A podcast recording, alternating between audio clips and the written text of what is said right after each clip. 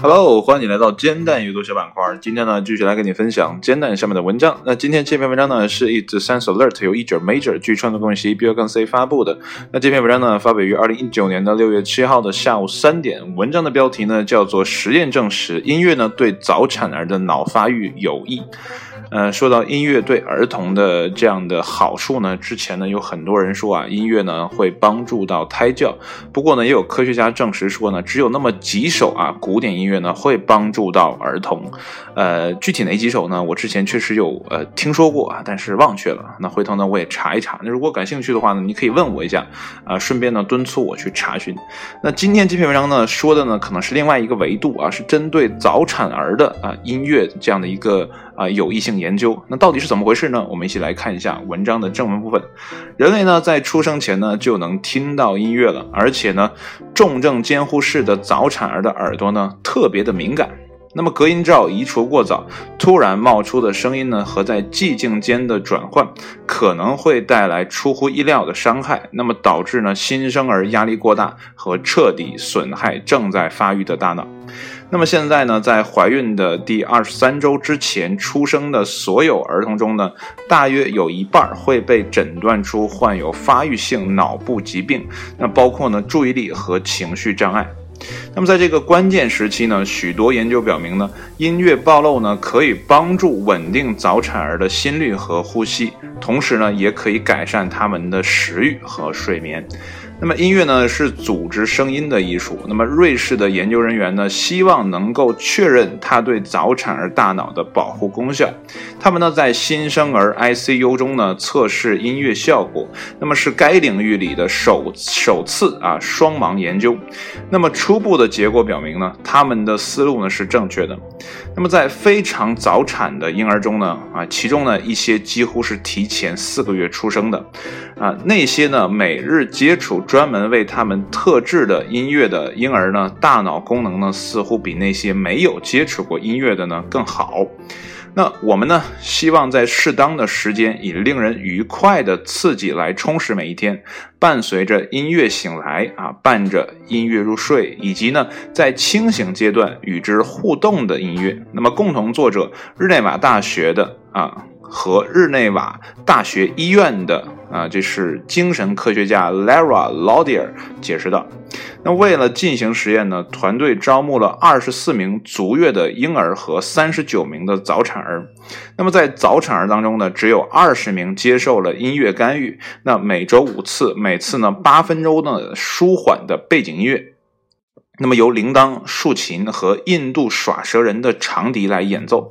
那么顺便说一句啊，那么耍蛇人的长笛呢，对新生儿来说呢是最舒缓的声音啊。但是我不知道啊，这个最舒缓是不是针对所有的婴儿哈？那如果是的话呢，大家不妨给新生儿呢一起放这个啊。当然，这个大家再去查证一下啊。这个文章呢只是一带而过而已。那么音乐呢，专为幼婴儿的不同的时段呢而设计啊，如醒来时或喂食的时间。那父母呢，音乐制作人和护理人员呢都不知道哪个新新。生儿接受了治疗，那么在实验期间呢，耳机呢被放置在所有的婴儿身上，但是呢，对照组的耳机里呢没有音乐，且对外部声音开放。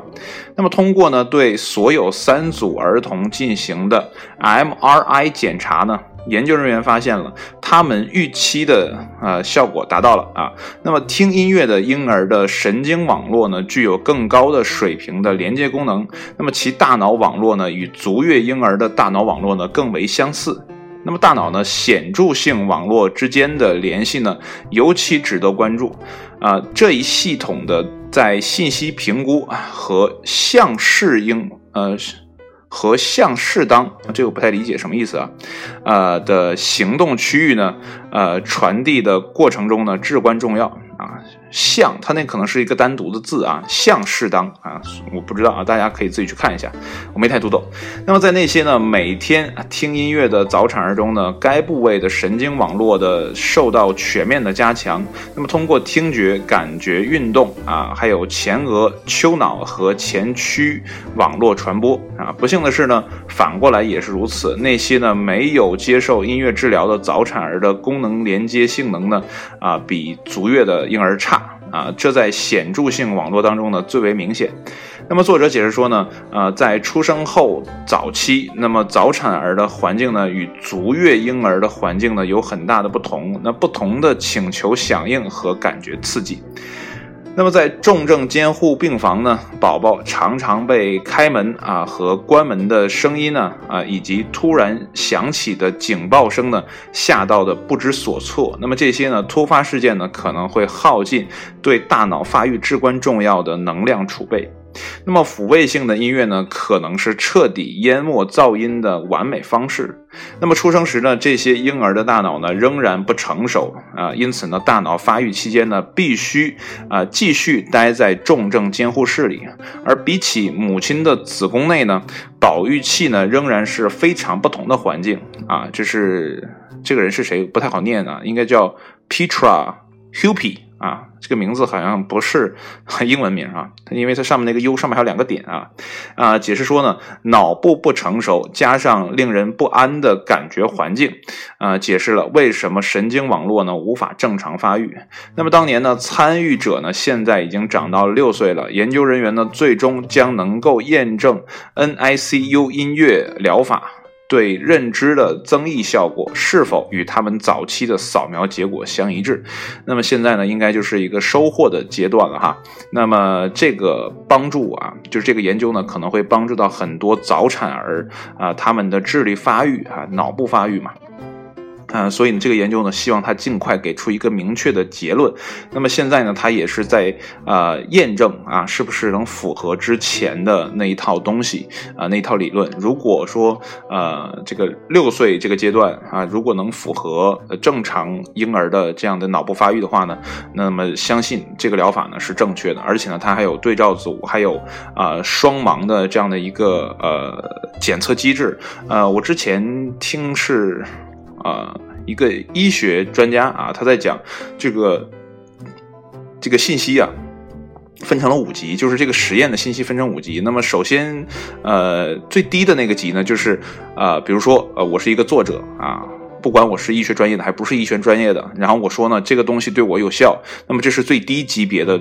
这例证啊，最高级别的呢就是这种双盲实验。不过呢，这种啊双盲实验呢并不是很好操作，因为有的时候呢，它这个环境这个要求比较极端，你没有办法做双盲的这种啊测试啊。所以呢，它的呃第二个啊就是通过大量的研究去证实的，其实也是可以相信的。但是最好的还是通过这种啊双盲测试得到的结论是最靠谱的。所以呢，如果这个实验这个双盲测试的结果呢符合他们之前的预期，并啊。发表在相关的期刊或者是啊这个这个怎么讲啊专业的这个位置上吧啊具体怎么说我不太知道啊只要能发表出来，然后这是一个成型的结论，并一个论文的形式啊发出来，得到了啊相关专业的同行的啊肯定，那么这个东西啊绝对会在未来有更大的啊作用，去帮助那些早产儿啊来帮助这些家庭，呃因为有的时候早产儿的这种。